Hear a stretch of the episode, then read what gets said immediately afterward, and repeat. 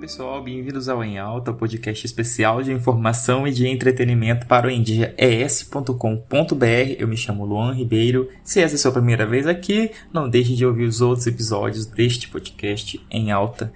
É, tem quase dois anos aí, de indo para os dois anos em janeiro, né, de podcast e só episódios muito bons. Tem temas de mercado, sexualidade, entretenimento, enfim, muita informação bacana e vão lá prestigiar os nossos convidados que passaram por aqui. Hoje eu vou falar com ele, advogado trabalhista, é, Patrick São Malta, e a gente vai ouvir aí a opinião desse advogado que conhece bastante. É, ele tem fontes, ele tem fontes é, nessa área do entretenimento, da televisão, da mídia, então ele vai trazer aqui umas informações explicando tudo o que aconteceu e dando aí a opinião dele no, no, no âmbito jurídico, assim, né, uma visão jurídica sobre o assunto. Tá bem? Espero que vocês gostem desse episódio. Ele mandou um áudiozinho gravado porque não deu pra gente bater as agendas. Então fica aí o áudio do meu amigo Patrickson Malta. Episódio quente. E eu espero vocês, tá, gente? Lá pra gente conversar no final do áudio dele. Olá, meu nome é Patrickson Malta. Sou advogado trabalhista empresarial Gostaria de deixar aqui os meus cumprimentos aos ouvintes do podcast em alta e falar hoje sobre um assunto polêmico, importante, que está na mídia de todo o país, que é a polêmica entre a Globo e a atriz Camila Queiroz, né, mais conhecida aí como Angel de Verdades Secretas, que foi o papel que deu todo esse alcance para a atriz. A minha análise hoje é uma análise jurídica no aspecto de prestação de serviços. A atriz Camila Queiroz, ela era uma funcionária da Globo, ela prestava um serviço para a Globo.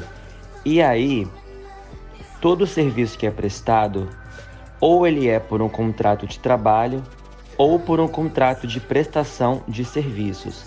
A diferença é que a atriz Camila Queiroz, né, a Angel, ela não era vinculada exclusivamente à Globo. É, rolaram né, diversos burburinhos, comentários nos bastidores de várias situações.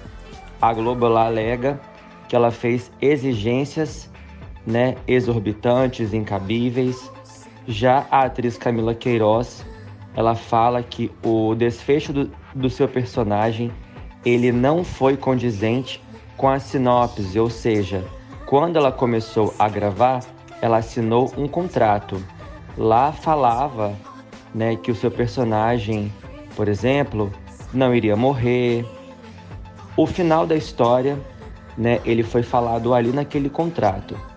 Então, o, um contrato ele tem que ser cumprido e analisado antes pelas duas partes. Todas as cláusulas do contrato estão ali e aí cada parte tem que cumprir com a sua parte do contrato. Caso esse contrato não seja cumprido, a parte que não cumpriu o contrato, ela pode responder sim legalmente.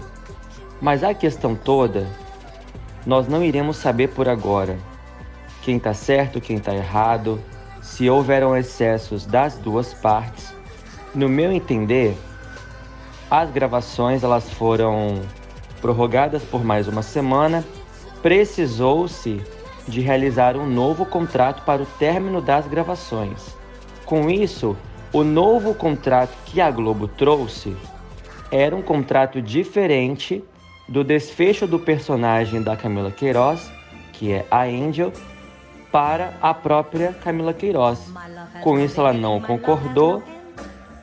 Isso também pode ser né, uma retaliação da Globo pela atriz Camila Queiroz ter assinado um contrato recentemente com a Netflix, que é concorrente direta da Globoplay. A questão é, em um contrato, cada parte tem que se responsabilizar e cumprir as cláusulas do contrato. E somente o contrato é firmado quando as duas partes elas estão de comum acordo. Independente de fofoca ou o que realmente ocorreu, se a Globo cometeu excessos, né? Mudou as cláusulas do contrato de um para outro, realmente a atriz Camila Queiroz não é obrigada a aceitar em nenhuma hipótese. E toda essa repercussão para a atriz Camila Queiroz pode e, ao meu ver, é prejudicial. Portanto, ela tem todo o direito de acionar a justiça para resguardar até a sua futura carreira como atriz. Pois a forma que a Globo a demitiu gerou sérias consequências para sua imagem e para sua carreira. Hoje, um ator, uma atriz, tem diversas portas, como os streamings, outras emissoras. Mais antigamente, como nós podemos ver aí na história, atores e atrizes que eram cancelados na Globo nunca mais trabalhavam. Então também é importante né, trazendo isso para a cena real, para a vida real, de nós pessoas que não somos famosos, que é muito importante a empresa que contrata um funcionário ou um prestador de serviço saber a forma de demissão também, pois isso pode gerar sérias consequências para o funcionário, para o prestador de serviço consequências inclusive psicológicas. A própria atriz Camila Queiroz alega situações em que a sua própria sanidade mental, sua saúde mental foi prejudicada. Então não se sabe o que aconteceu ao certo. Porém, qualquer pessoa que tiver a sua imagem, o seu psicológico abalado, ferido, por alguma situação que a empresa possa fazer, ela deve sim procurar os seus direitos.